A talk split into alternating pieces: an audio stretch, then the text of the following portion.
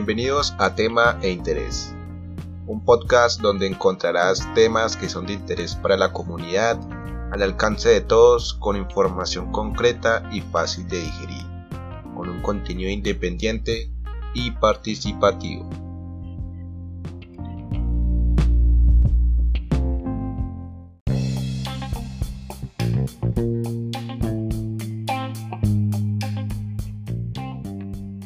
En este episodio estaremos hablando con Marla Gutiérrez, una gran invitada.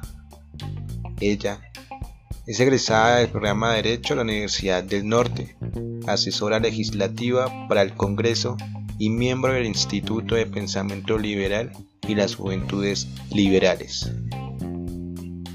Estaremos hablando de la placa de Iván Duque en el túnel de la línea y del movimiento de Alejandro Gaviria a la presidencia. Y con ustedes, quien les habla, Néstor Leal. Cordial saludo, Marla.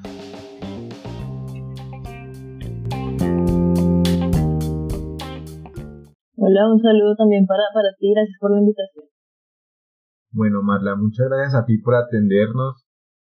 Para nosotros es muy especial contar contigo porque eres una mujer que hay que tener como ejemplo. Esa es la palabra.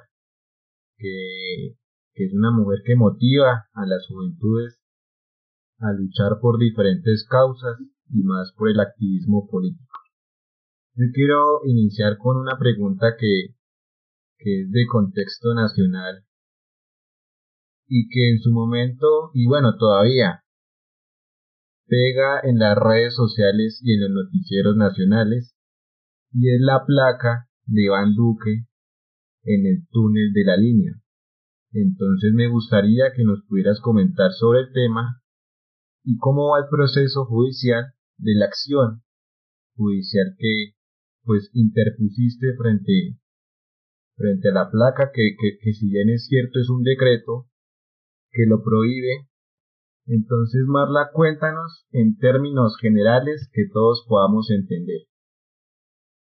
Sí, bueno, eh, el presidente Iván Duque, como para redondear la cosa, hizo un breve recuento. El año, pasado, el año pasado, en la inauguración del túnel de, de, la línea, colocó una placa súper grande con su nombre, el nombre de la, de, la ministra de Transporte, el nombre de la vicepresidente, del director de Vías, del gobernador del Tolima y del gobernador del, del Quindío. ¿Qué sucede? Que hay un decreto que prohíbe que se coloque en placa para recordar la participación de funcionarios en obras públicas, ¿no? Entonces, lo que sucede es que eh, desde el Instituto de Pensamiento Liberal nos dimos cuenta que esto estaba en contra de la ley y lo demandamos mediante una acción, eh, una acción de cumplimiento por incumplir este decreto del año 1997. ¿Qué sucede? En primera instancia, el Consejo, perdón, el Tribunal Administrativo del Atlántico nos dio la razón y le ordenó a Presidencia de la República retirar en 30 días eh, esa placa que habían colocado ahí, ¿no? Pero Presidencia lo que dice es que, pues, no tenemos la razón porque el municipio, o sea, porque el, el, el Tolima y el Quindío habían, digamos, pedido a los ciudadanos que pusieran la, la placa. En ese sentido, ellos, ellos impugnan esta decisión del tribunal y esa decisión ahora pasa al Consejo de Estado desde el año pasado, desde diciembre. Están en la decisión de qué hacer con eso. Hay unos magistrados en la sala, que es la sala quinta, y esto habían tomado, digamos, tomado una decisión, pero no se pusieron de acuerdo, entonces eh, esa decisión no pasó digamos, eh, el quórum necesario para que, para que votaran, porque no estaban de acuerdo. Entonces ahora, por la semana pasada, ahora pasó a otro magistrado que tiene que proyectar una sentencia con la decisión y este magistrado pues tiene que asumir o, digamos, eh, presentarlo para que los demás magistrados voten y obtener, digamos, el número mayoritario para que pero pues no sabemos en qué sentido lleva, no sabemos que no llegaron a un acuerdo, pero no sabemos si fue positivo o negativo. Entonces ahora estamos otra vez a la espera a ver qué, qué sucede. Sí, eso es como un tema que desde el gobierno nacional han querido grabar la situación jurídica y quería preguntarte en relación en la coadyuvancia en el proceso, ¿cómo ha sido desde los dos bandos en, esta acción que, interpusieron? Bueno, eh, resulta que en un proceso aquí para las, personas que son abogados se puede coadyuvar cuando el, el resultado, digamos, de ese proceso este, es desfavorable a ti como, como persona, ¿no? Puedo yo no ser parte, pero si el resultado me afecta, yo puedo presentar un memorial para que como coadyuvante dentro del proceso y poder acompañarlo. Resulta que unos ciudadanos en Tunja eh, comenzaron a coadyuvar, utilizaron esa figura para entrar al proceso, pero para respaldar a presidencia de la República. Entonces ellos dicen que lo que yo quiero hacer es contra la ley porque quiero generar un detrimento patrimonial. Entonces da, risa, ¿no? Porque se supone que, que el detrimento verdadero fue la colocación de esa placa y no el retiro de esta, que aparte pues presidencia dice que ellos no la colocaron, entonces lo ideal ahí sería que el contratista que colocó la placa asuma el retiro de esta placa, porque pues eh, no pueden tampoco incumplir la ley. Totalmente entendible. Marla, gracias por aclararnos y esperemos que, que bueno, llegue a un buen término y, y se dé la razón a ustedes ya que pues si alegan que, que es detrimento, pues quedaría imposible creerlo porque con tanta corrupción que tenemos, pues no, no se haya sentido en este país. Ya pasando a otro tema, Marla, es más respecto al activismo político que tú has liderado a nivel nacional frente como a la candidatura a la presidencia de, de Gaviria. Quiero que, que nos cuentes cómo ha sido este tema y cómo lo es en el futuro cercano. Si pueda que relativamente por ahora diga que sí va a la presidencia o pueda que no. Bueno, eh, hace poco, en, el mes de febrero, comenzamos con unos compañeros, unos amigos de diferentes universidades a, generar este movimiento de, movimiento estudiantil Alejandro Gaviria presidente, obviamente pues en el caso de, Alejandro Gaviria quien es rector de la Universidad de los Andes.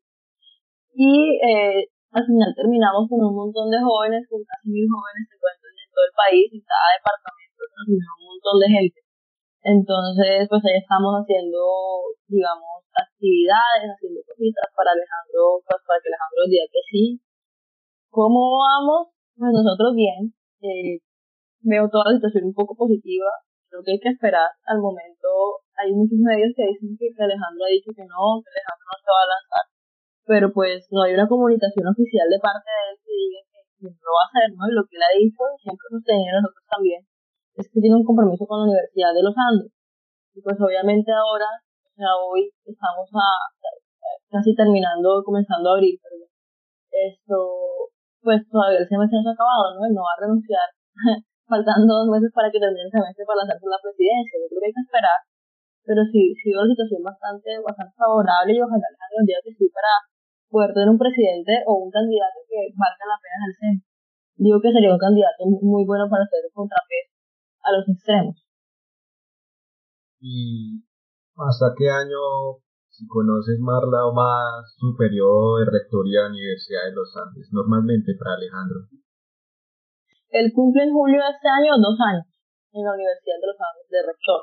Y son cinco años de, de periodo, entonces le faltarían tres años. Yo no sé qué vaya a hacer Alejandro, ¿no? Porque dice que tiene un compromiso con la academia, pero yo creo que, que, la academia tiene un compromiso también con el país. Entonces, tiene que, él tiene una decisión bastante difícil en sus manos. No, y vemos también que, que este movimiento ha tomado fuerza.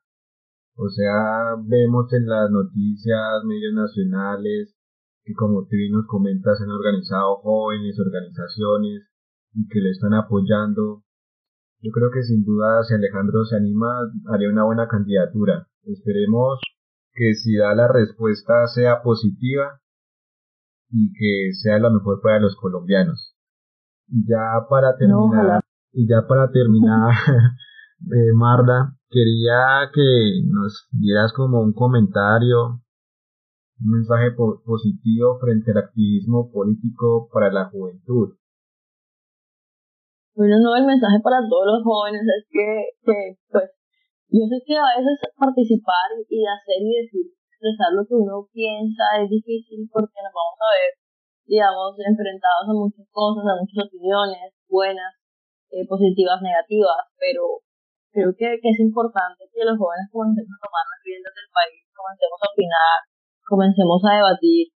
Y bueno, si comienzan es porque alguno está haciendo bien, ¿no? Que hable, es importante. Entonces, que, que hagan las cosas sin miedo al que dirán, que peor es, esa gente que critica desde la comunidad de su casa y nunca han tratado de hacer algo para cambiar el país, para materializar esos sueños en los que ellos creen. Entonces, la invitación es a que participen eh, haciendo activismo o en lo que crean eh, pertinente para mejorar la situación actual del país, que es bastante necesario. Gracias, Marla. Y ya que toca ese tema de la participación puntualmente, ¿cómo pueden los jóvenes participar en ese movimiento de la presidencia de Alejandro Gaviria?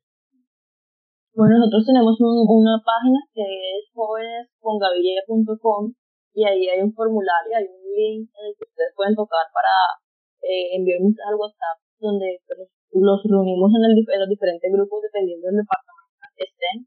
O también hay un formulario de inscripción en el Twitter de Jóvenes Alejandro. Entonces es arroba jóvenes Gaviria. Entonces ustedes entran a twitter.com slash jóvenes Gaviria o buscan solamente el usuario. Y en el perfil está el enlace de inscripción y pues nosotros también nos contactamos con, ustedes. Puede ser por las dos formas, por la página web jóvenescongaviria.com o por eh, la fanpage en Twitter.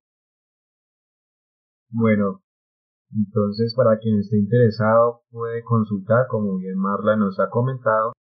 Y de esta manera damos por finalizado este episodio. Agradecerle a Marla por su participación, por su tiempo, por su grandioso activismo político y por esas bonitas causas que lleva a nivel nacional. Mil gracias, Marla. No, a ti, a todos los que están escuchando esto, también un saludo muy grande.